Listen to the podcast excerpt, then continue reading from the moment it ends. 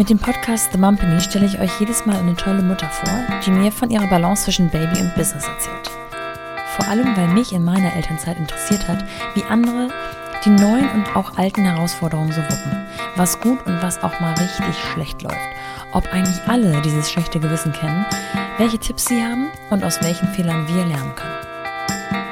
Ihr begleitet mich also irgendwie auch ein wenig auf meiner Suche nach der Balance zwischen Baby und Business und auf der Suche danach, welche Art von Business die bestmögliche Balance verspricht.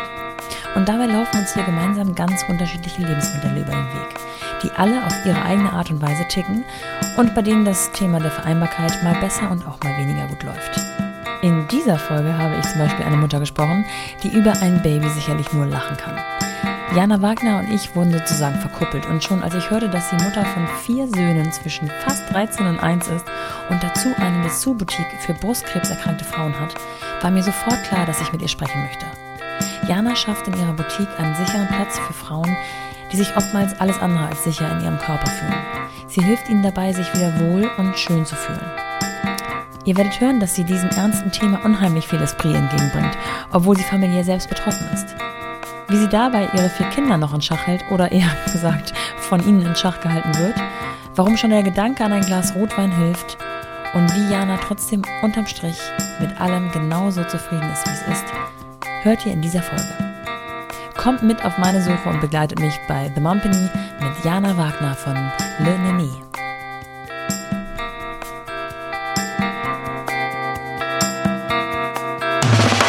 Willkommen zu The Mumpany. Die Balance zwischen Baby und Business. Jana, ich beginne mit so ein paar Entweder-Oder-Fragen, damit wir ein Gefühl dafür bekommen, was du für ein Typ bist. Mhm. Kopf- oder Bauchmensch? Bauch. Beruf oder Berufung? Berufung. Leben, um zu arbeiten oder arbeiten, um zu leben? Ach, schon Leben, um zu arbeiten. Hm.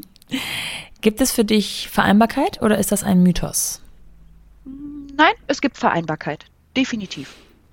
Und was bringt dich häufiger an deine Grenzen? Babys, in deinem Fall sind es keine tatsächlichen mhm. Babys mehr, oder Business? Hm. Boah. ähm, ich würde sagen, wenn dann eher die Kinder. Kennst du schlechtes Gewissen? Aber hallo, ich bin die Königin an manchen Tagen. Den Kindern gegenüber oder der Karriere? Auch beidem tatsächlich. Und bist du eher Typ, morgen ist auch noch ein Tag oder was du heute kannst besorgen, das verschiebe nicht auf morgen.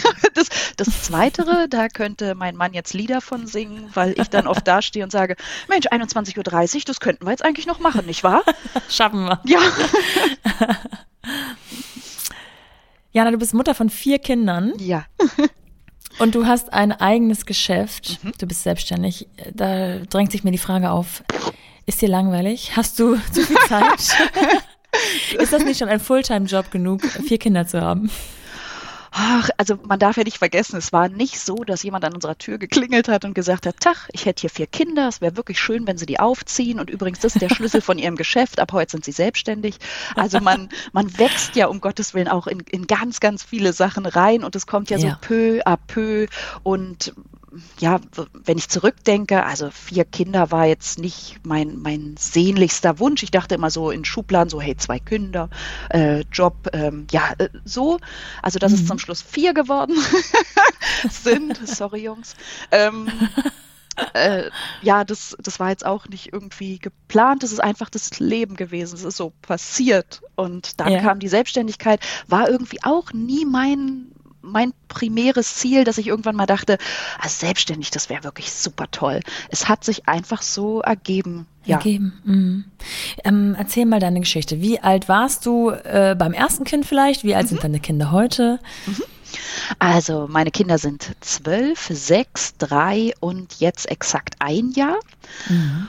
Und beim ersten war ich 25 Jahre ja, und dann halt entsprechend, entsprechend äh, weitergerechnet.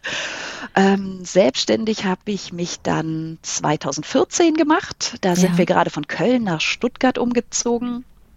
Ähm, hier wohnt, also kommt mein Mann gebürtig her. Und ich bin eigentlich gelernte Tierarzthelferin, war zwölf Jahre in dem Beruf und war in Elternzeit und dachte, boah, das, ich, ich, eigentlich habe ich so ein, so ein ja, Stein im Magen, ich möchte in diesen Beruf nicht mehr zurück. Ich mhm. möchte nicht den 600. Hund mit Übergewicht haben, wo man den Besitzern sagt, Entschuldigung, ähm, Ihr Hund, Mensch, ist mhm. aber ein guter Esser. Hm? nee, finden mhm. Sie. Ja, das ist ein Beistelltisch. Also es waren einfach, ich, ich hatte in diesem Job nichts mehr zu geben. Ja. Ähm, und habe überlegt, was, was ich mache und war schon immer ein absoluter Dessous-Fan. Ich finde das was ganz, ganz Tolles. Ähm, das hat mich schon immer fasziniert, die Materie. Ja. Äh, meine Wäscheschublade reichte auch schon immer von hier bis Mexiko ja. ähm, und hatte auch die Fachzeitschrift ähm, abonniert, die Linie International. Und ich weiß noch ganz genau, das war so ein, also so Momente, die man auch noch Jahre später im Kopf so reproduzieren kann, als wäre es gestern gewesen. Ich saß im, im Flur bei uns in Stuttgart. Der Kleine, also jetzt Nummer, Nummer zwei, damals ja. noch klein, lag auf dem Boden, sabberte sich selbst im Spiegel an und versuchte sich immer zu küssen. Und ich dachte noch, hm, ja, das ist ja schlotzig. Und ähm, blätter so um und sehe einen Artikel, der da lautete ähm, Wunsch und Wirklichkeit der der Kunden im Mastektomie-Sektor. Und es war wie, wie so ein Sternschnuppenmoment, dass ich dachte, oh mein Gott, ja, also meine Mutter ist vor 13 Jahren an Brustkrebs erkrankt und ich war, ich war einfach Feuer und Flamme in dem Moment und dachte, die Neuerkrankungen pro Jahr liegen ja so bei 70.000. Ja, das ist einfach eine Hausnummer und schon vor 13 Jahren in Potsdam bei meiner Mutter, mm, also ich möchte gleich vorweg sagen, vielleicht ist es mittlerweile ein super Sanitätshaus und die haben unglaublich aufgerüstet und da was ganz Tolles draus gemacht, aber vor 13 Jahren nicht. Und mhm. dann ist man halt zwischen salopp gesagt Pisspot und Rollator in dieses Sanitätshaus und konnte sich zwischen BH A oder B entscheiden. Ja. Ähm, in irgendeiner eher schmuddeligen Ecke, weil es so ein Nebenprodukt war. Und ich weiß, wie, wie der Stolz meiner Mutter immer in die Knie gegangen ist, die auch Spaß an Wäsche und Mode hatte und immer gesagt hat, ey, nur weil, weil diese Brust jetzt nicht mehr da ist, heißt es ja nicht, dass man mir auch Teile des Gehirns entnommen hat, wo, ja. wo Modedesign oder Freude an Mode mit drin war. Ähm, und ja, das ist mir nie aus dem Kopf gegangen, was sie da teilweise erleiden oder auch erdulden musste in, diesen, in dieser ersten Zeit der Erkrankung. Und dachte, diese Thematik hat eine ganz andere Bühne und Präsenz verdient. Und dachte dann, ein eine kleine französische Boutique. Also ich bin ja trotzdem ein Sanitätshaus, um mit den Krankenkassen abrechnen zu können, aber in einem ganz anderen Ambiente, mit, ja. mit Terminen, ähm, wirklich Einzelberatung, ganz liebevoll, wo nicht noch 500 Leute durchlatschen mit einem Holzbein, einem Bandscheibenvorfall und fünf anderen Anliegen, sondern wirklich nur diese Thematik und war, wie gesagt, Feuer und Flamme, habe dann meinen Mann angerufen, der an dem Tag an seinem eigenen, also den eigenen Junggesellenabschied hatte. Ja, da war er bestimmt offen für solche Themen. und ich, äh, er ging ran und ich meinte, ich habe eine Idee, was ich beruflich mache. Oh Gott, ich weiß. Und er, oh Gott, bitte, ich flehe dich an, können wir das morgen besprechen? Und ich, nein, du musst mir jetzt zuhören. Oder hast du gerade eine Stripperin auf dem Schoß? Nein, also äh, sie, nicht das Gerücht entstehen, sie hatten an dem Tag nichts mit Stripperin. Aber ähm, ja, wie gesagt, und von, von diesem Telefonat an bis zur Eröffnung des Laden war, Ladens waren es knappe fünf Monate. Und dann habe ich im Oktober, nee, ja, November 2014 habe ich dann eröffnet in Stuttgart. Ja, und jetzt sind es dieses Jahr sechs Jahre. Wahnsinn. Mhm. Also so ein bisschen ähm, mit familiärem Hintergrund, aber es kam dir wirklich mit dem Aufschlagen dieser, dieser Zeitschrift und mhm. dann warst du nicht mehr davon abzubringen. Ja, genau. Ja, ich und dein, dein Sohn war zu dem Zeitpunkt, also der zweite, war zu dem Zeitpunkt ein halbes Jahr, also noch nicht mal ganz ein Jahr oder um, um und genau. bei ein Jahr, als du eröffnet hast. Genau. Mhm. Mhm. Hast du dir da Gedanken gemacht, wie man das dann so macht mit einem Kind schon in, war das erste Kind schon in der Kita? Ja. Mhm.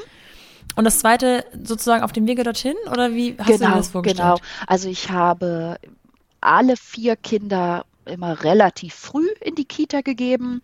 Ja. Ähm, den Großen mit einem ja, knappen Dreivierteljahr und alle danach auch immer so mit einem halben Jahr. Jetzt die, die zwei letzten, ach, diese 17 Kinder.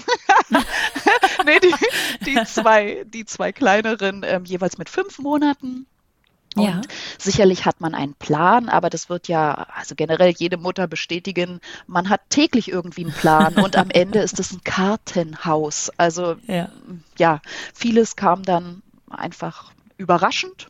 Und müsste ich zum Beispiel was sagen, was ich durch die Kinder gelernt habe, dann ist es definitiv Flexibilität. Also ich, ich glaube, vor den Kindern war ich eher wie so ein Busfahrplan und ja, dann ja. waren auch bestimmte Dinge einfach in der Lage, mich, mich umzupusten oder so, oh shit, und jetzt musst du das umplanen.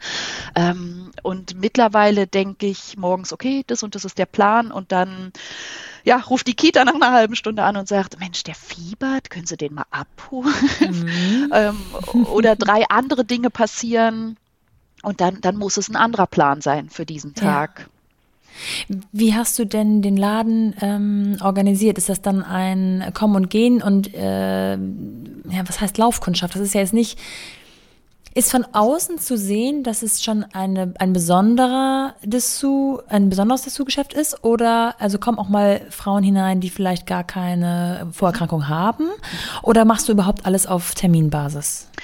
Also wir machen alles auf Terminbasis, momentan durch Corona und Co. ja sowieso. Also wir hatten ja. immer einen in Anführungsstrichen offenen Samstag, wo man einfach so vorbeikommen konnte.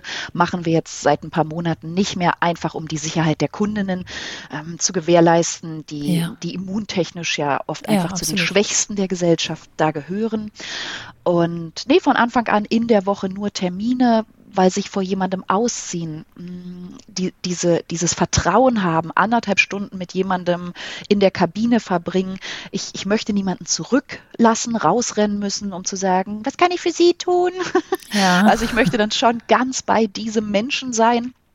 Und von daher, wir waren da immer ganz offen, das Team und ich, um zu sagen, wenn jetzt 60 Prozent der Kundinnen sagen, Mensch, wir hätten lieber offene Tage, einfach so vorbeikommen und so weiter, dann hätten wir das abgeändert, aber das kam ja. immer sehr, sehr gut an. Und der Laden ist in einer winzig kleinen Nebenstraße, schon noch Stuttgart Mitte, aber jetzt nicht ähm, irgendwie präsent und von außen sieht man, dass es ein kleines Dessous-Geschäft ist. Wir haben auch alle Jubeljahre mal jemanden, der sich verirrt und ähm, ja, reinkommt und nachfragt.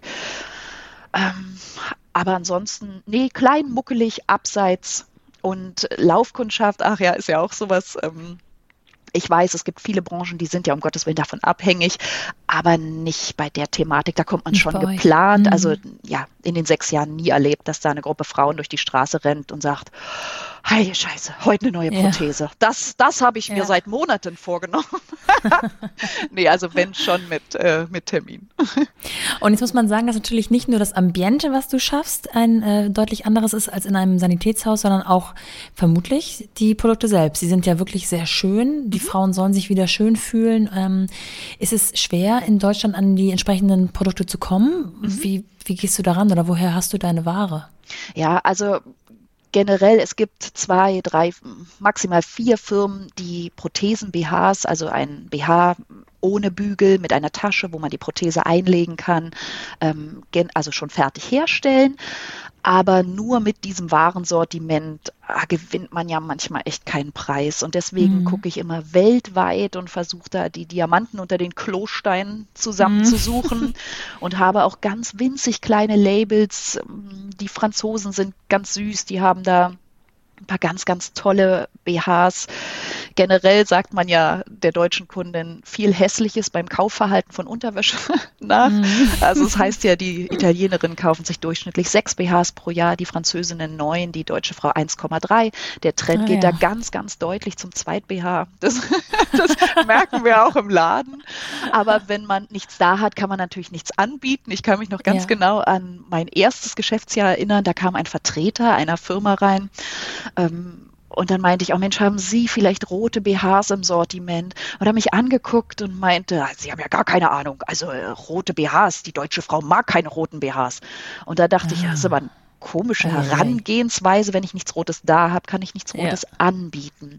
Also von daher, unser Warensortiment ist, ist wild und bunt, viele kleine Firmen. Ähm, es sollte, finde ich, immer Grundpfeiler des Dienstleistungsgewerbes sein, Dinge möglich machen zu wollen. Mhm, also wir schön, hatten ja. wirklich mal den Fall, da kam jemand rein und meinte, ich hätte gern hellblauen BH mit weißen Punkten und rosa Schleifchen so links und rechts. Das schränkt das Angebot dann ein bisschen ein. Aber da meinte ich auch, Mensch, ähm, geben Sie mir zwei Wochen, ich durchforste für Sie die Welt. Wir gucken, wo wir vielleicht rankommen.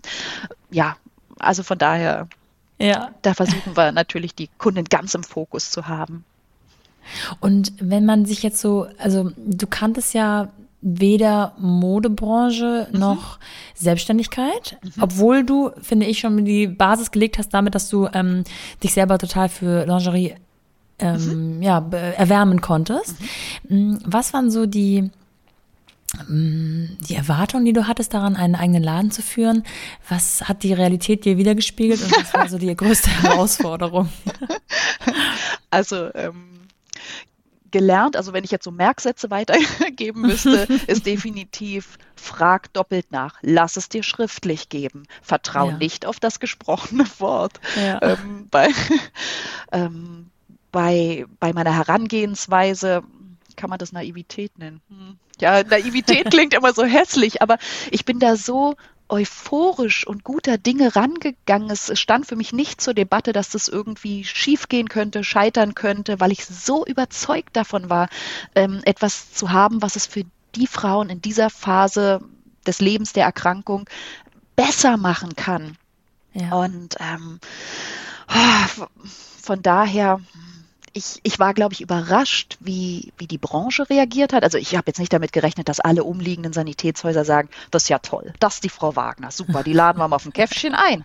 Sondern mm, ich, ich empfand es am Anfang als sehr aggressiv. Da ist jemand, der macht es ganz anders. Der hat halt nicht 4000 Produkte mit im Sortiment, sondern nur diese winzige Sparte eines Sanitätshauses. Mhm. Und die Branche konnte, war da am Anfang schon Haifischbecken, das muss man so sagen. Also gab es auch so ein, zwei unschöne Momente, mm, anonyme Anzeigen bei Krankenkassen, so, solche Sachen, wo Ach, ich dachte, also dass man, dass es immer Menschen gibt, die jetzt überspitzt gesagt, mental nicht vom Schulhof runterkommen.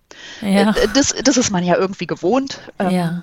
Aber dass dass sich manche da so gebärden und sagen, was, da kommt eine und die macht es ganz anders und äh, die versuchen wir jetzt mal irgendwie vielleicht klein zu halten oder ihren Ding vor den Bug zu geben, weil die Branche, das haben wir schon immer so gemacht hier.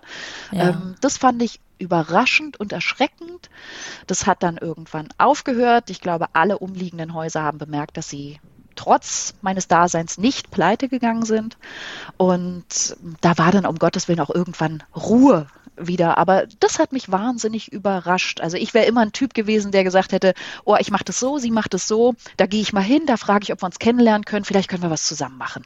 Hm. Aber dieses bockige, nee, das, das mag ich so nicht. ja. Ähm, das fand ich erschreckend, muss ich sagen. Hast du denn Konkurrenz in der eigenen Stadt ähm, nicht durch Sanitätshäuser, sondern durch ähm, Häuser, die es vielleicht ähnlich wie du machen, also wirklich schöne Ware anbieten und so einen geschlossenen Raum bieten? Oder bist du da tatsächlich weit und breit erstmal die Einzige? Also in der Form, also wirklich ein Sanitätshaus zu sein und schöne Wäsche anzubieten, da bin ich jetzt erstmal alleine. Es gibt natürlich die Schuhgeschäfte, die vielleicht ein, zwei Prothesen-BHs mit drin haben, aber die dürfen dann nicht auf Rezept zum Beispiel abrechnen ah, ja. und abgeben ja. und die Frauen dürfen sich ja zwei BHs, passt ja voll in die Statistik, zwei, ja. zwei BHs pro Jahr, alle zwei Jahre ähm, eine neue Prothese und alle zwei bis drei Jahre Jahre Bademode auf Rezept holen.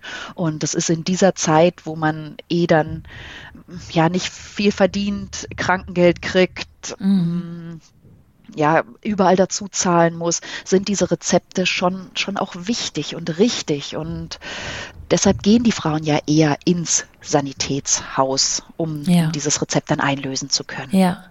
Ist das etwas, was du vorher schon wusstest oder musstest du dich da reinfriemeln? Ich könnte mir vorstellen, dass es etwas komplizierter ist, ein Sanitätshaus aufzumachen mit, mit diesen Bedingungen, mit diesen äh, Vorkehrungen, als wenn du jetzt einfach nur, in Anführungsstrichen nur, eine, eine Boutique aufgemacht hättest, wo du Dessous verkaufst. Mhm.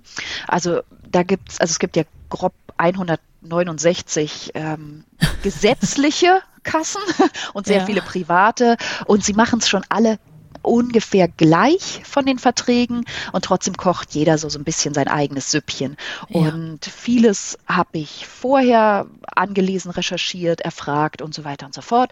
Aber natürlich kommen auch manche Fälle dann im, im Tagesgeschäft, dass man sagt, hey, das hatten wir noch nicht, aber ähm, das kläre ich, das kriegen wir zusammen raus, dass man sich da einfuchsen muss auf alle Fälle. Das ist also wahnsinnig viel Papierkram.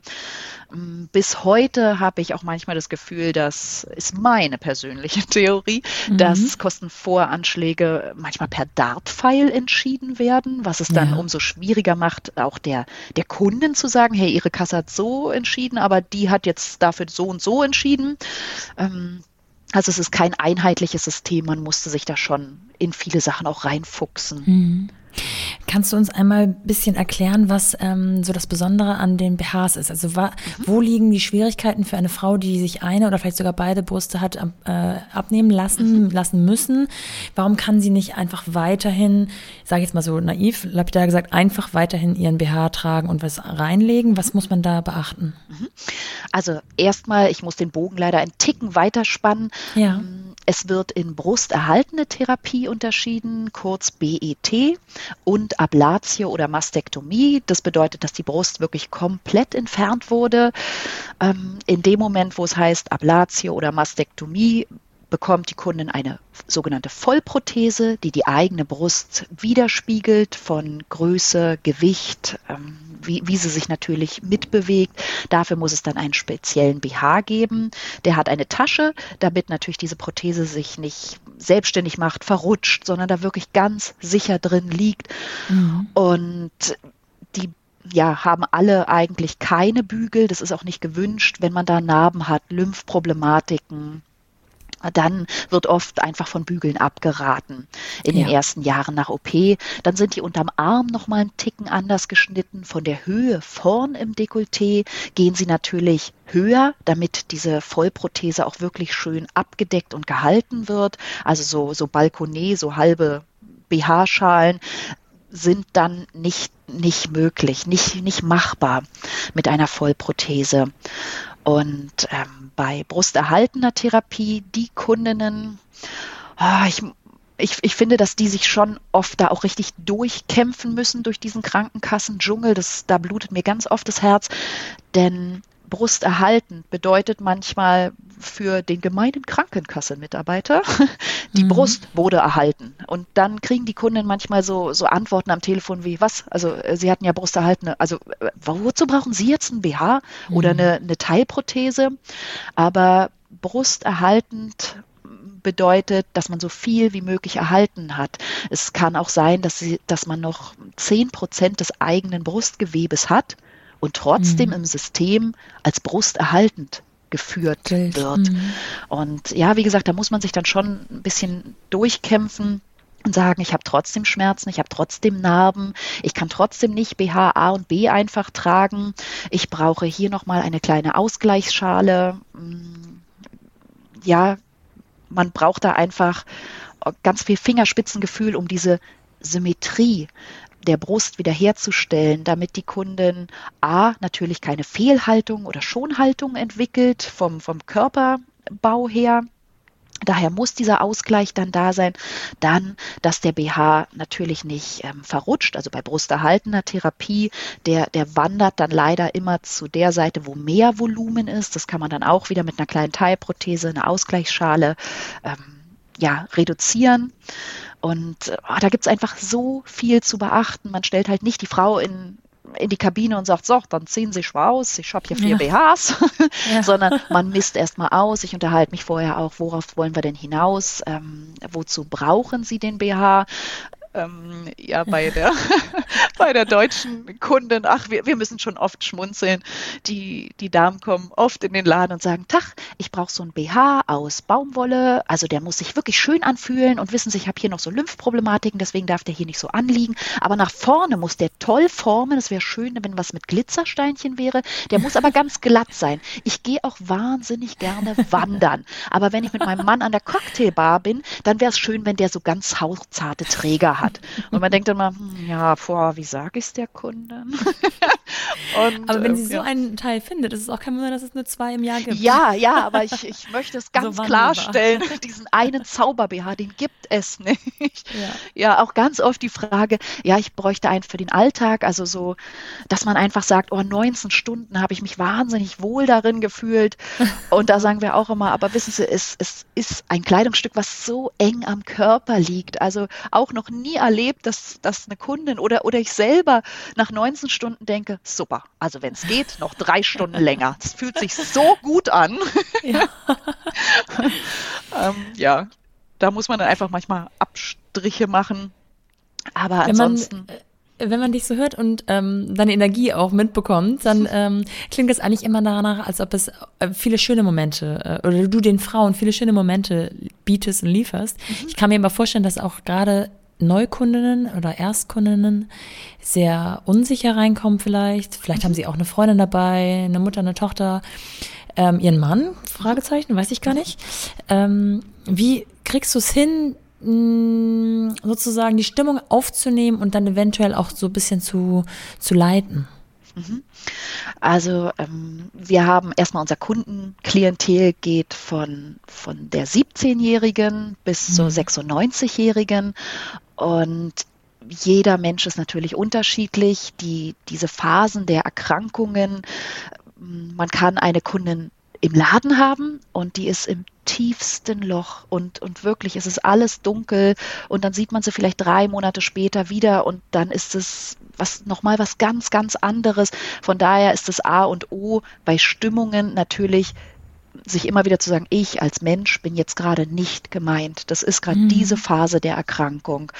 Und dann ist es typabhängig. Wir haben die Kundinnen, die reinkommen und sagen, also ganz überspitzt dargestellt, hey, geben Sie mir einen BH und eine Prothese, ab geht die Luzi und gefühlt in vier Wochen fange ich wieder an zu arbeiten.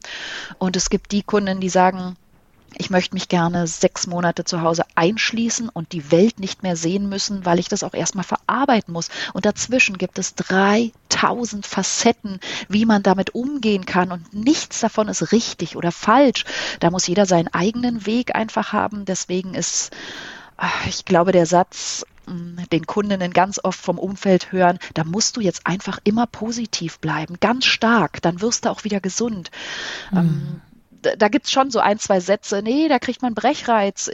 Nein, ja. man möchte sich auch mal heulend auf den Boden schmeißen und schreien, verdammte Kacke, warum ich?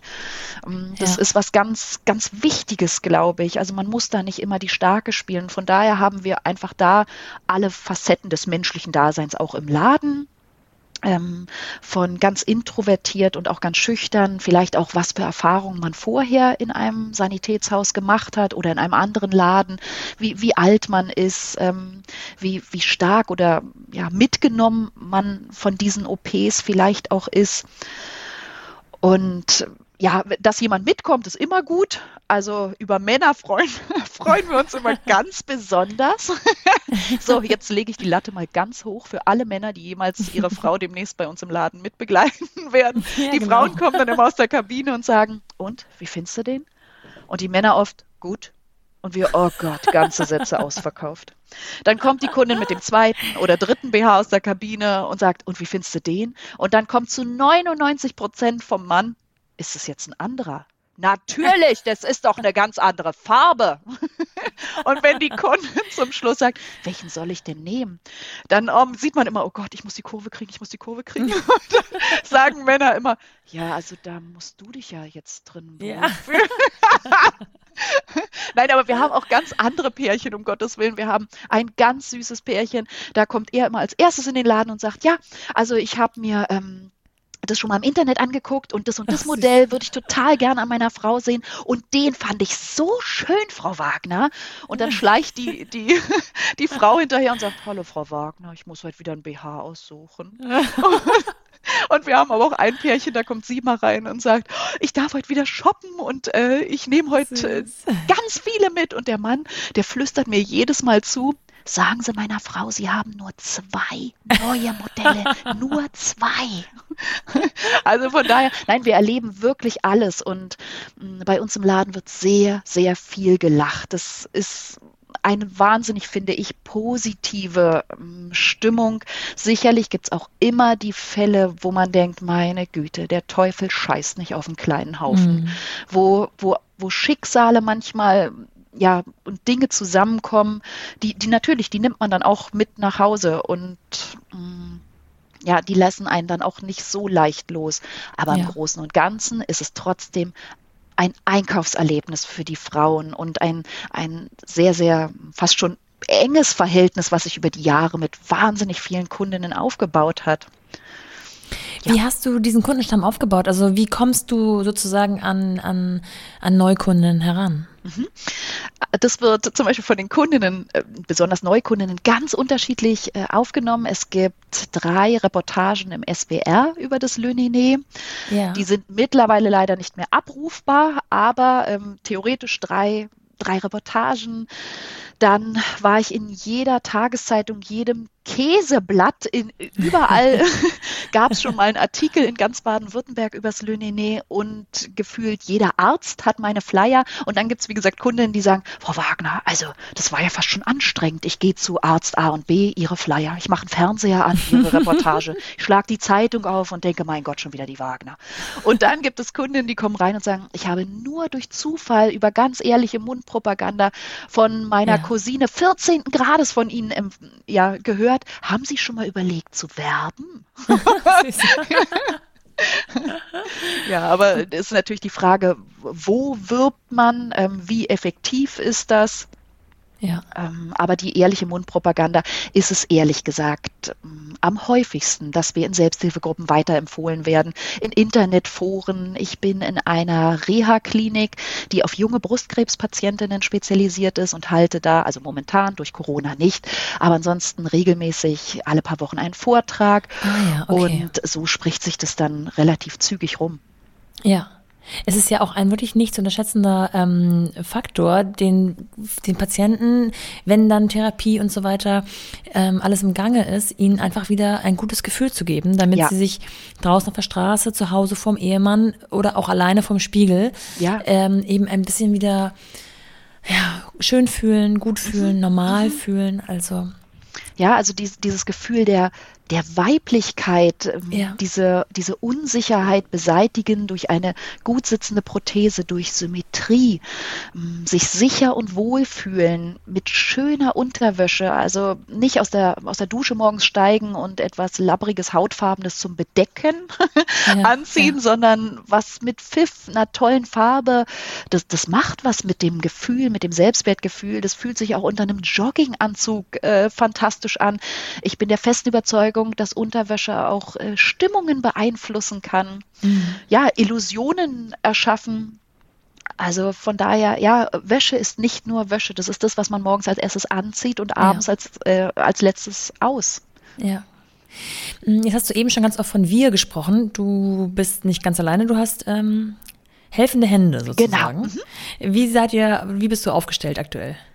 Also momentan habe ich noch zwei Mitarbeiterinnen, da wir ja auch in die Kliniken zur Erstversorgung fahren, beziehungsweise ja die Vorträge halten, zu Hausbesuchen fahren. Also wenn ich weiß, im näheren Umkreis hm, gibt es Kundinnen, die gerade mitten in der Chemotherapie sind, die nicht vor die Haustür können oder wollen, beziehungsweise Rollstuhlfahrerinnen. Ähm, ich habe auch mehrere ältere Damen oder sehbehinderte Kundinnen, die sagen, oh, ich flehe Sie an, können Sie nicht einfach herkommen, wo man mhm. im Laufe der Zeit einfach weiß, das und das gefällt der Kundin und dann bringe ich äh, 25 BHs mit und fahre nach ihr nach, zu, zu ihr nach Hause.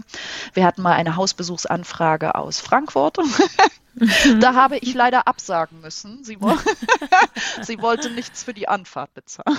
Ah, so nicht. Nein, aber so, ähm, äh, da braucht man einfach helfende Hände. Das, das ja. kann man überhaupt gar nicht alleine machen. Ja, und auch gerade wenn man, ähm, also du hattest zu dem, zum Zeitpunkt der Öffnung zwei Kinder. Mhm. Wir haben am Anfang schon gesagt, du bist Mutter von vier Kindern, also du hast es nicht äh, lassen können, hätte ich fast gesagt. ähm, trotz der äh, Nichtplanung oder des nicht äh, grundsätzlichen Wunsches, vier Kinder mal zu haben, mhm.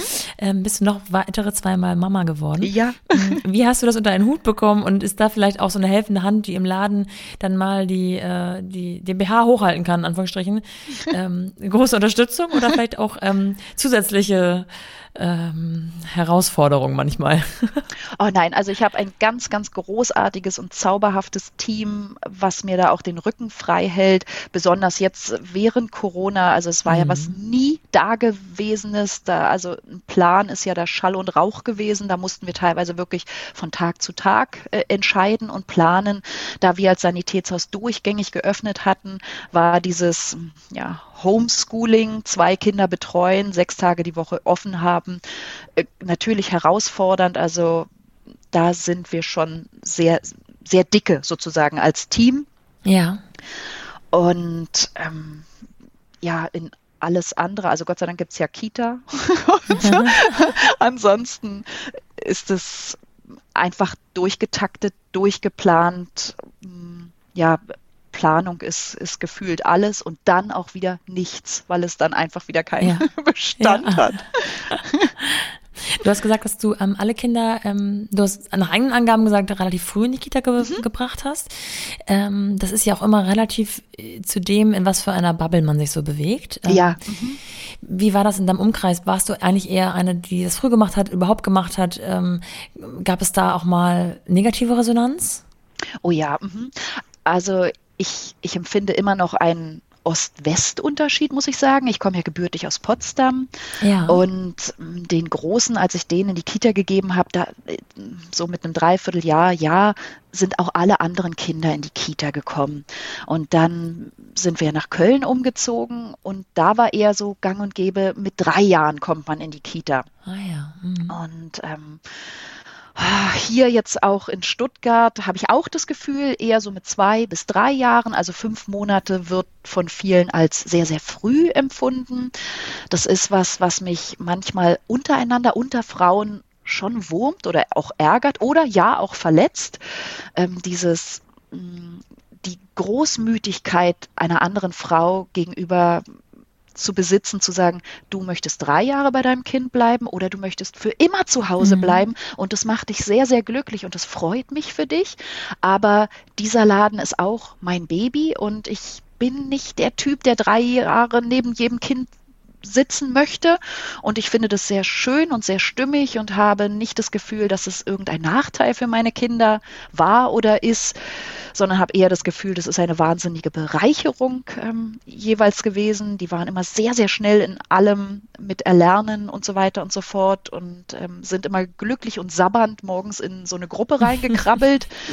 ähm, und ja, das kennen wir ja, glaube ich, alle. Es gibt Tage, mein Gott, da hat man ganz dickes Fell und da perlen Dinge an einem ab. Und dann gibt mhm. es Tage, da ist man wahnsinnig dünnhäutig und dann kann so eine unüberlegte, hässliche Bemerkung von jemand anderem, der einem eigentlich ansonsten total egal wäre, wirklich auf fruchtbaren Boden fallen. Und ähm, natürlich gibt es da manchmal was mit fünf Monaten. Ah, das ist ja grausam. Und da denke ich, nee, nee, ja. das ist nicht ja. grausam. Also grausam ist was anderes. und ähm, ja, das, also wie gesagt, das wurmt mich schon manchmal unter Frauen, nicht zu sagen, Mensch, toll, du machst es so und du machst es so und wir alle sind glücklich und man kann sich gegenseitig so ein bisschen unterstützen und sich den Respekt zollen, sondern ja. dass, dass Dinge immer, immer bewertet werden. Ja. Ja.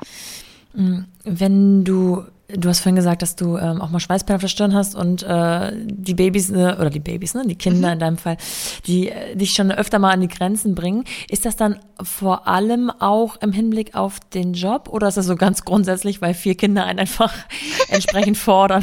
Ja, also wir hatten von dem Sechsjährigen vor ein paar ähm, Wochen einen, einen kleinen Schul, also einen Schulfreund hier und der, der ist Einzelkind und der saß hier mit am Tisch und der war plötzlich ganz still und dann meinte ich, Mensch, äh, XY, was, was ist denn? Und er, hier ist immer laut.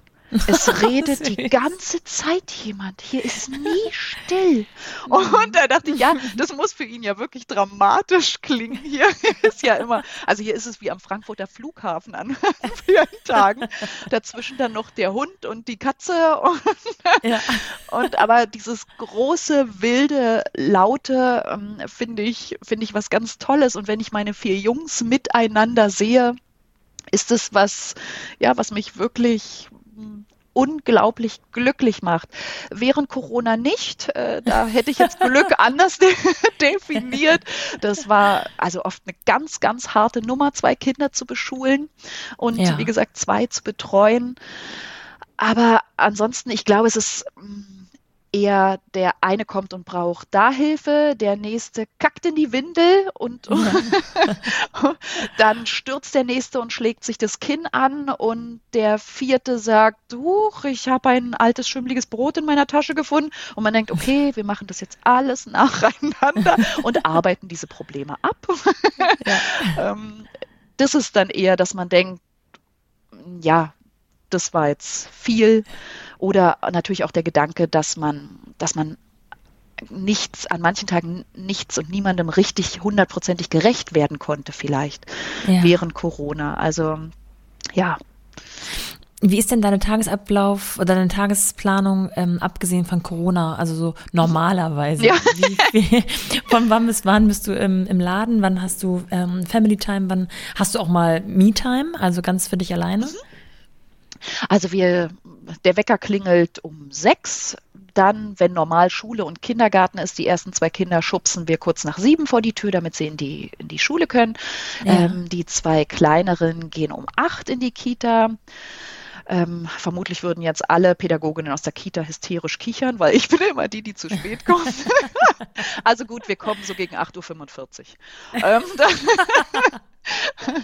dann ähm, fahre ich meist äh, direkt ins Krankenhaus und mache Erstversorgungen vor der Ladenöffnung. Ah, ja. Und dann von 10 bis ja, ich würde sagen, 10 bis 15 Uhr haben wir Termine im Laden und dann machen wir meist nochmal Hausbesuche, Klinikbesuche. Und aufgrund des Dienstplans würde ich sagen, sind die Kernöffnungszeiten von 10 bis 17 Uhr. Mhm. Ähm, je nachdem, ja, wenn ich bis, bis zum Ladenschluss da bin, dann holt vielleicht die Oma die Kleinen ab oder auch mein Mann ähm, kann das mit einbauen. Wenn nicht, gehe ich um ja, halb fünf hol die Kleinen, dann ist man ja oft Taxiunternehmen, hoch drei mhm. und muss jeden noch in irgendeine Richtung fahren. Ähm, und dann gibt es Abendbrot und dann bespricht man noch vier Sachen und, und dann ist der Tag schon wieder um. Und Me-Time, puh. Was ist das? Ja, nee, ach, um Gottes Willen. Ich habe vor Jahren mal äh, einen ganz tollen Artikel von irgendeinem Investmentbanker gelesen. Der wurde gefragt, was, was ihn aufrechterhält, was, was ihm Kraft gibt. Und er meinte, einfach einmal am Tag drei Minuten auf irgendeiner Parkbank sitzen, in die Gegend starren und keiner will was von einem. Und das fand ja, ich damals ja. irgendwie so traurig und dachte, boah, ist aber sehr tief gestapelt. Aber ich muss sagen, also hobbytechnisch irgendwo sitzen, die Gedanken schweifen lassen und mal ein paar Minuten die Wand anstarren. Mein Gott, das ist mein neues Hobby. Also das ist ja, das ist ja so kraftspendend. aber ansonsten. Und preiswert. Ja, nicht wahr? ähm, da ich keinen Sport mache, also eher die erste Vorsitzende des Anti-Sport e.V. bin. ich, boah, ich hasse das wirklich ich. Also Sport und ich, wir werden in diesem Leben nicht mehr zueinander finden. ähm, ich sticke sehr gerne, also so richtig so oldschool mit Stickrahmen und so weiter. Ja. Das macht mich unglaublich glücklich. Ich male mm, gerne Aquarell. Jetzt haben wir gerade das Projekt einen amerikanischen Schulbus kaufen und als Wohnmobil ausbauen, weil mit oh, sechs wow. Leuten und Hund, hm, ja, wird es jetzt irgendwie auch immer nicht leichter von Jahr zu Jahr ja. in den Urlaub zu gehen. Darauf Wollt ihr den selber ausbauen? Ja, mhm, ja, ja. Wir waren, wir waren neulich ähm, beim beim Händler und haben uns die Busse angeguckt. Und ja. er meinte, ja, also wer von euch beiden will das machen? Und mein Mann ganz resigniert auf, auf mich gezeigt. Und, und dann meinte der Händler, ja, und äh, du bist jetzt technisch begabt und so, also handwerklich.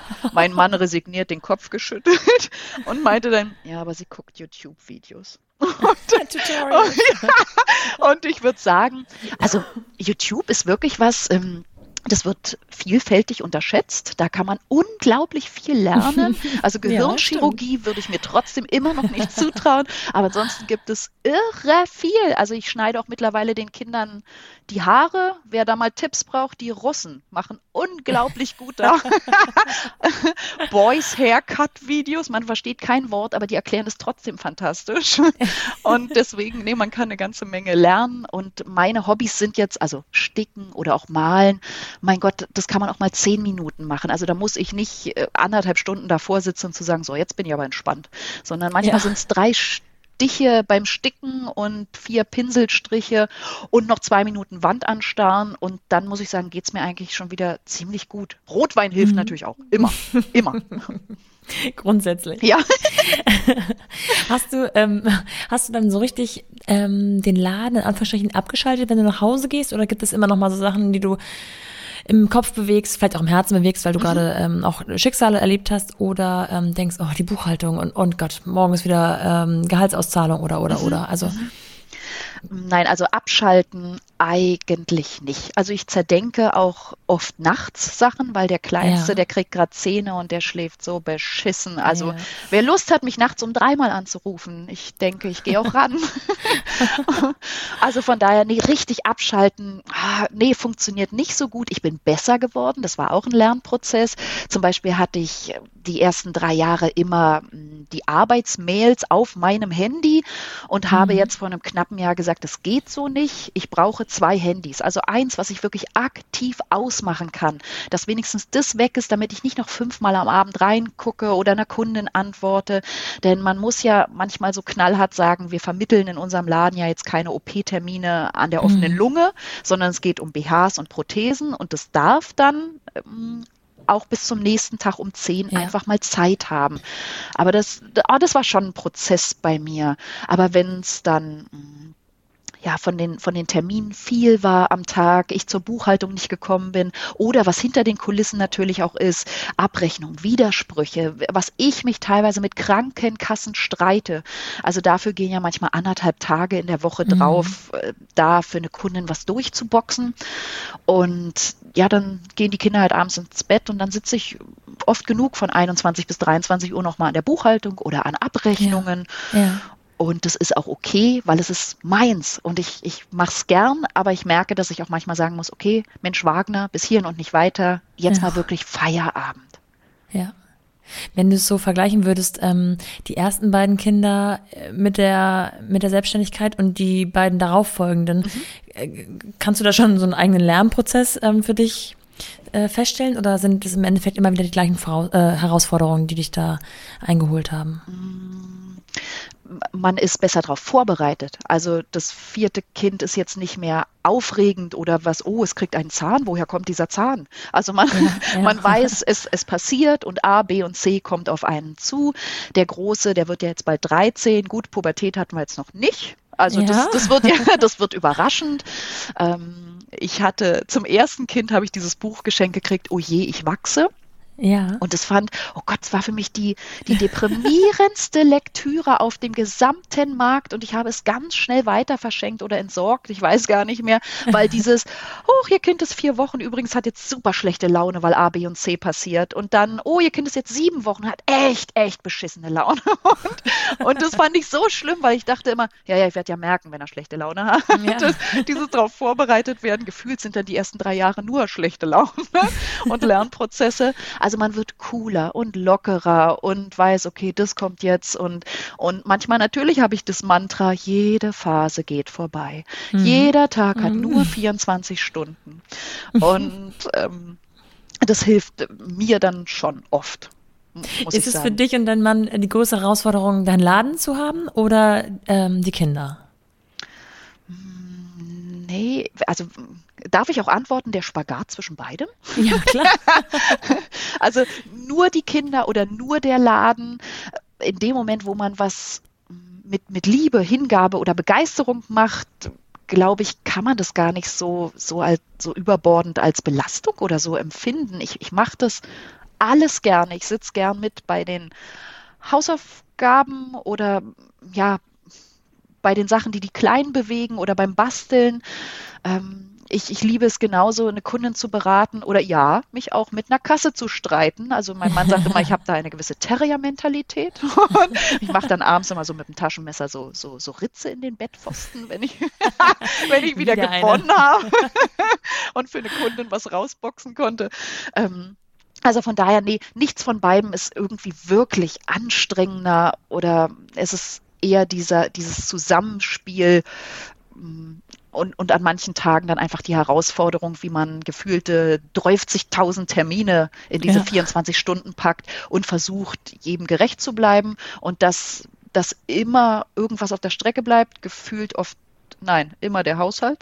Ja. ich weiß, ich hatte da mal eine Situation, ich glaube, da war Nummer drei geboren und an dem Tag war ich ganz dünnhäutig und irgendwie keinen Termin so, so richtig ähm, hundertprozentig wahrnehmen können und dann noch äh, einer krank geworden und so weiter und so fort. Und dann stand ich vor der Tür und wollte aufschließen und dann ging der Schlüssel nicht ins Schloss. Und dann kam die Nachbarin raus und meinte, Frau Wagner, was denn mit Ihnen? Und dann bin ich in Tränen ausgebrochen und meinte, wissen Sie, an allen Ecken und Enden heute ja. brennt es. Und wenn ich jetzt in dieses Haus gehe, dann, dann sieht es aus, als hätte eine Bombe eingeschlagen.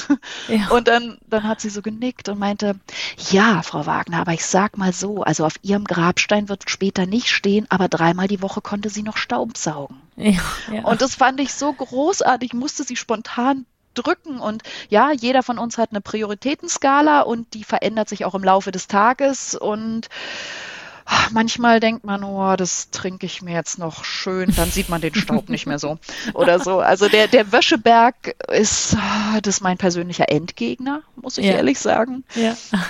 Aber dann ist es halt so. Also dann gibt es, also lieber habe ich Zeit nochmal mit den Kindern oder lese was vor oder wir spielen nochmal irgendwie was oder basteln was, als zu sagen, ja, aber die Wäsche, die habe ich jetzt echt gut noch hingekriegt. Ja, ja. ja. Ist es auch etwas, was du sozusagen im Laufe der Zeit ähm, gelernt hast? Also, ähm, mhm. ich meine, der Wäscheberg ist offensichtlich ja immer noch da, egal ob es bei Kind Nummer eins oder zwei oder drei oder vier jetzt war, mhm. aber damit umzugehen, also wenn du es jetzt hier so erzählst, ist es unheimlich ulkig und ich glaube, jeder kann, ähm, weiß genau, wie es bei sich zu Hause auch ist. Äh, mhm. Es gibt immer mal Tage, wo es besser und wo es schlechter läuft, aber die große Frage ist ja, wie man dann damit sozusagen ins Bett geht. Ist man damit unzufrieden oder denkt mhm. man sich, mein Gott, ist ja auch egal.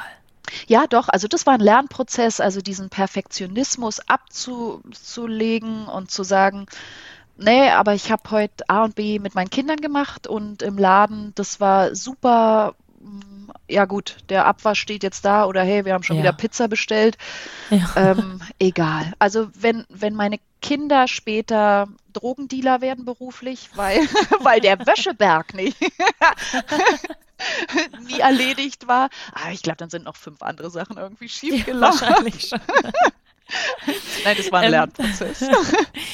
Du hast allerdings anfangs gesagt, dass du schlechtes Gewissen nur allzu gut kennst. Mhm. Ähm, kannst du uns ein paar, paar Beispiele geben, ähm, uns mit an die Hand nehmen, was so die größten, die größten Punkte sind, wo du schlechtes Gewissen empfindest? Ja, also ich möchte, auch wenn das natürlich von oben betrachtet jetzt eher eine kurze Phase auf so ein Mutterdasein ja, betrachtet war. Aber Corona hat mich, also da war ich die Königin des schlechten Gewissens. Ja. Einem Sechsjährigen Lesen und Schreiben beibringen und dem Zwölfjährigen, der wirklich ein Wahnsinns Gottvertrauen in mich hat äh, bei Schulaufgaben. Das war ja unglaublich. Nein, der hat dann, ja, hm, was kannst du mir denn über Dezimalzahlen erzählen? äh, also das würde ich persönlich in den Bereich Mathematik einordnen. Huch, das war's schon. Also da, also da gab es ganz viele Momente, wo ich dachte, oh Gott, jetzt merkt er, wie doof ich bin oder was man alles nicht mehr weiß. Ähm, der meinte dann auch mal, das hat er nicht so gemeint, aber meinte dann, also seitdem ich Französisch habe, da merke ich, wie schlecht du eigentlich Französisch sprichst, Mama. ja, ja.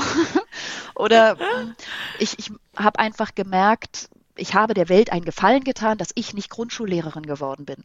Dafür, dafür habe ich nicht die, die Geduld, die Kapazitäten. Ähm, mein Mann hat dann einmal beobachtet, wie ich hier unterrichtet habe und meinte dann, oh, guck mal, ich habe die Versandbestätigung von Amazon bekommen, deine Rohrstöcke sind morgen da. Meinte ich, oh, du bist so blöd, du bist so blöd, so streng bin ich überhaupt nicht. Aber die eigenen Kinder unterrichten ist, war, war für mich wirklich herausfordernd. Mhm, das glaube ich. Und nebenbei, der, der dreieinhalbjährige ist in der Trotzphase, das ist Satan in Menschengestalt. Ja. Also es gibt ja Tage, wo man denkt, wenn ich den aussetze, der, also manchmal frage ich, weißt du, wie unsere Straße heißt? Wo wir wohnen? Und dann sagt er nein. Und dann denke ich, ja, wenn ihn die Polizei fragt, die brauchen mindestens drei Tage, um den zurückzubringen. Und die drei Tage wären es mir wert. Nein, der hat uns, der hat uns Toilettenpapiersuppen gekocht, das Ledersofa mm. mit Schokolade gefüttert, mm. mit den Zahnbürsten die Fliesenfugen mm. geputzt und uns einen zwei Meter großen Penisschmetterling an die Wand gemalt, weil wir kein Papier hatten, was so groß war. Wie lieb von ihm. Also ja, ja, oh, so schön. Sie geben einem so viel zurück. Und der Kleine ist einfach so ein, oh, so ein Körperklaus, der immer an einem kleben muss, der immer Körperkontakt braucht und den dreieinhalbjährigen ja, bespaßen, den Kleinsten auf dem Arm haben, erklären, wie man, wie man das SCH zusammenzieht, damit es ein Wort ergibt beim Sechsjährigen und dem Großen erklären, dass man verdammt der Scheiße nicht mehr weiß, was das für ein Roman war und das auch googeln müsste und ihm nicht antworten kann. Ähm, und gleichzeitig kommen 14.000 E-Mails von Kunden und Kundinnen und Kundenbestellungen rein. Ähm, natürlich Telefonate, wo man zurückruft oder ja, Momente, im, wo man im Laden einfach präsent sein musste, bei den Beratungen oder bei den Erstversorgungen im Krankenhaus. Da hatte ich einfach ganz oft das Gefühl, an allen Ecken und Enden, man gibt alles und es reicht nicht aus. Auf, mhm. Ja, es reicht einfach nicht aus. Mhm. Und das war, wenn man dann selber so, so dünnhäutig war, also Unsicherheit mm, oder ja, auch finanzielle Angst natürlich. Das war ja wie, wie, wie mit dem Vorschlaghammer nicht zu wissen, wie es weitergeht. Ja. Das war keine lustige Zeit und ja, vom Haushalt möchte ich jetzt nicht anfangen. Nein, wir mussten die magische Alkoholgrenze schon oft von 20.15 Uhr auf 17.04 Uhr runtersetzen. ähm, das, also das klingt jetzt in diesem Podcast so, als wäre ich voll die Trinkerin. ich rede hier von einem gepflegten Glas Wein. Zum Feierabend. Ja. Zum beruflichen zumindest. Ja. Familiäre ist ja um 17.04 Uhr noch nicht erreicht. Ja. ähm, Jana, ich habe, ähm, ich danke dir vielmals für diese offenen und ehrlichen Einblicke. Ich möchte gerne, dass du noch einmal genau sagst, wo du bist, weil du hast zwar gerade gesagt, du hast ähm, der Welt äh, etwas Gutes getan, indem du keine Grundschullehrerin geworden bist, aber ich glaube, du hast der Welt, zumindest der, dem Stuttgarter Umland, mhm. Etwas Gutes getan, indem du diesen Laden eröffnet hast. Ähm, er heißt Le Nené. Mhm. Vielleicht kannst du noch mal sagen, wie du auf diesen Namen kam, kamst. Ja, Nach also deinem Sohn, ähm, sind deine Französischkenntnisse nicht so doll. also ich habe am Anfang gedacht, oh, die Thematik ist ernst genug. Ich möchte wenigstens einen, einen Namen mit Augenzwinkern und Le Niné heißt salopp übersetzt die Titte. Ja. Und ich fand es super lustig und hatte leider nicht bedacht, dass ich es mit sehr vielen Franzosen in der Dessous-Branche zu tun haben werde. Das ist auf äh, Messen in Paris dann manchmal schwierig. Bonjour, Jana Wagner, Le Niné. Und die Franzosen sind immer so, oh, ist ja unangenehm, Mensch. Aber zumindest vergisst man mich nicht und ja. jeder kann es äh, komischerweise auch aussprechen. Bis auf Telekom-Mitarbeiter. Es tut mir leid, dass ich, dass ich diese Berufsgruppe jetzt disse, aber die mal, ja, also ihr Unternehmen, Löhne, sagen Sie noch mal. Aber ansonsten kriegt es jeder sehr gut hin. Mhm. Und nein, das war mir, war mir schon wichtig, dass der Laden nicht Janas BH-Stübchen oder ja. gesund und munter äh, oder so heißt, ja, sondern ja. Äh, das äh, Humor ist, hat eine so unglaubliche Kraft äh, besonders in dieser Zeit. Und die, unsere französischen Kundinnen, ach, die, die kriegen sich mal gar nicht ein. Die freuen sich immer. und wir haben ja sehr viele Kundinnen, also aus ganz Deutschland, äh, Frankreich, Schweiz, Österreich. Wir hatten auch schon Kundinnen aus Dubai, die kamen mit Privatjet. Oh, wow. Ja, ja, ja. ähm, aber ja, das war mir, wie gesagt, wahnsinnig wichtig, dass es trotzdem nicht so, so bitterbier ernst einfach ist. Ja, das würde auch nicht zu dir passen, so wie ich dich jetzt kennengelernt ja. habe. Und ähm, genau, man findet dich äh, in Stuttgart, man findet mhm. euch auch in äh, bei Instagram und bei Facebook, aber wenn man schon in Stuttgart ist, ähm, vielleicht kannst du einmal die Adresse so ein bisschen, so ein bisschen ja. nennen. Also wir sind in der Seestraße 63. In der Seestraße steppt jetzt per se nicht der Bär. Also ich bin eingeklemmt äh, zwischen einem Friseur und einem kleinen Teppichhändler das war's ja. dann auch schon. Wir haben zumindest Privatparkplätze vor der Tür. Ähm, man Für kann den Helikopter uns, aus Dubai? Ja, ja. Und äh, man kann uns sehr gut erreichen, auch mit den öffentlichen, was ja immer ganz, ganz wichtig ist. Und auch die, die sagen, oh, ich komme aus dem Umland und in Stuttgart Autofahren ist jetzt nicht so mein Ding. Wie gesagt, durch die Privatparkplätze vor der Tür muss man da auch nicht zwölfmal um Block kurven, um da einen Parkplatz zu finden. Ja. Und dann natürlich, ja, immer mit Termin, damit wir jeder Kundin die, die Zeit, diese exklusive Zeit einfach entgegenbringen können. Weil oh, man kauft halt keinen Liter Milch und kein paar Schuhe. Das ist einfach was Intensiveres. Ansonsten kann man uns ähm, Telefon, E-Mail und super fancy auch über WhatsApp erreichen. Das ja. Kann ich bestätigen übrigens. Ja, ja, wir antworten sogar. Ja. und äh, seit mehr oder weniger neuestem sind wir auch auf Instagram.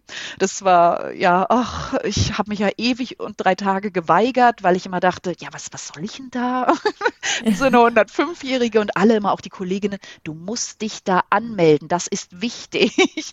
so, jetzt sind wir da und versuchen regelmäßig was zu posten.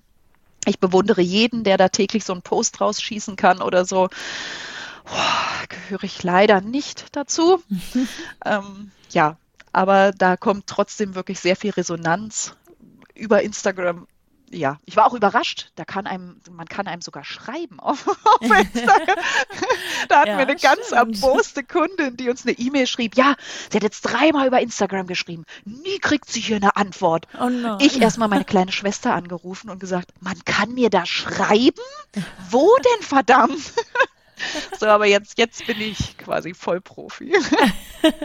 ja, und du teilst ähm, viele äh, schöne Einblicke auch gerade zu dem, zu dem ähm, so sehr erwünschten Schnaps zu Corona-Zeiten äh, um 17.04 Uhr. also ich kann es nur empfehlen. Ähm, abschließend würde ich noch einmal fragen wollen, wenn eine sehr enge Freundin von dir ähm, vielleicht auch schon einige Kinder hat oder vielleicht auch noch gar keins, aber vielleicht schwanger wird oder schwanger ist und dich fragt, wie ist das mit äh, Selbstständigkeit, was muss ich bedenken, äh, worauf muss ich mich einstellen, was würdest du ihr an die Hand geben? Ach, also mm, per se denke ich oft, also nein, anders. Mein Mann sagt immer, oh, musst du immer so in Bögen reden? Kannst du nicht einfach direkt auf so eine Frage antworten? Nein, nein, es tut mir leid, dieser Bogen, es gehört, es gehört einfach dazu. Und ähm, ich, ich denke immer, wenn ich das Glück habe, 80 zu werden oder 90 oder weiß der Geier und später auf der Parkbank sitze und so in der Retrospektive mein Leben betrachte, dann möchte ich lieber immer denken, oh hey, in dem und dem Moment war es sportlich mit vier Kindern oder der Selbstständigkeit oder oh, es gab Momente, die waren sogar richtig anstrengend oder da und da bist du auch mal an deine Grenzen gekommen. Lieber denke ich fünfmal das, als hundertmal zu denken, oh, warum hast du das nicht gemacht oder warum hast du das ausgelassen? Ähm, und deshalb würde ich, glaube ich, immer, nee, nicht, nicht glauben, ich würde jeden bestärken, der sagt, ich bin zwar gerade schwanger oder ich habe gerade entbunden, möchte mich selbstständig machen. Oh, soll ich, soll ich nicht? Ähm, packe ich das, kann ich das? Oh, mach es, mach es einfach. Das Leben ist kurz, heftig und wunderbar. Und ich finde es so wichtig, Dinge auszuprobieren, zu machen, sich, sich da reinzustürzen, nichts bereuen, nicht, nichts auslassen. Und ja, sich, sich vielleicht auch irgendwie Netzwerk natürlich schaffen. Also ohne die Familie hätten wir das an ganz vielen Tagen natürlich überhaupt nicht geschafft. Mhm. Und das ist wichtig, einen Freundeskreis zu haben, ja, Familie, dass die vielleicht auch einen Hauch einfach mitzieht und den Rücken frei hält. Aber ansonsten einfach machen und, und gucken, was, was bei rauskommt. Nicht zögern. Wenn man von was überzeugt ist, immer her damit. Ab geht die Luzi, wie der Dreijährige immer sagt. Toll, Jana, vielen Dank. Und das von Anna Vierfach-Mama. Ähm, ich danke ja. dir für deine Zeit, wie auch immer du sie dir heute ähm, freigeboxt hast. Ja, oh, ich dachte ja vorhin noch, ich habe, also die zwei Großen sind ja da, sind ja noch Sommerferien. Ich meinte vorhin, ja. hey, ich bin nachher im Podcast, soll ich euch grüßen? Und der Große meinte, oh nee, bitte nicht. so, der erste vorpubertäre Schub. Aber ich möchte an dieser Stelle meine vier Söhne grüßen, besonders ja, genau. den Großen. so, das haben wir. Jana, ich danke dir vielmals und wünsche dir alles, alles Gute. Vielen lieben Dank. Bis dann. Tschüss.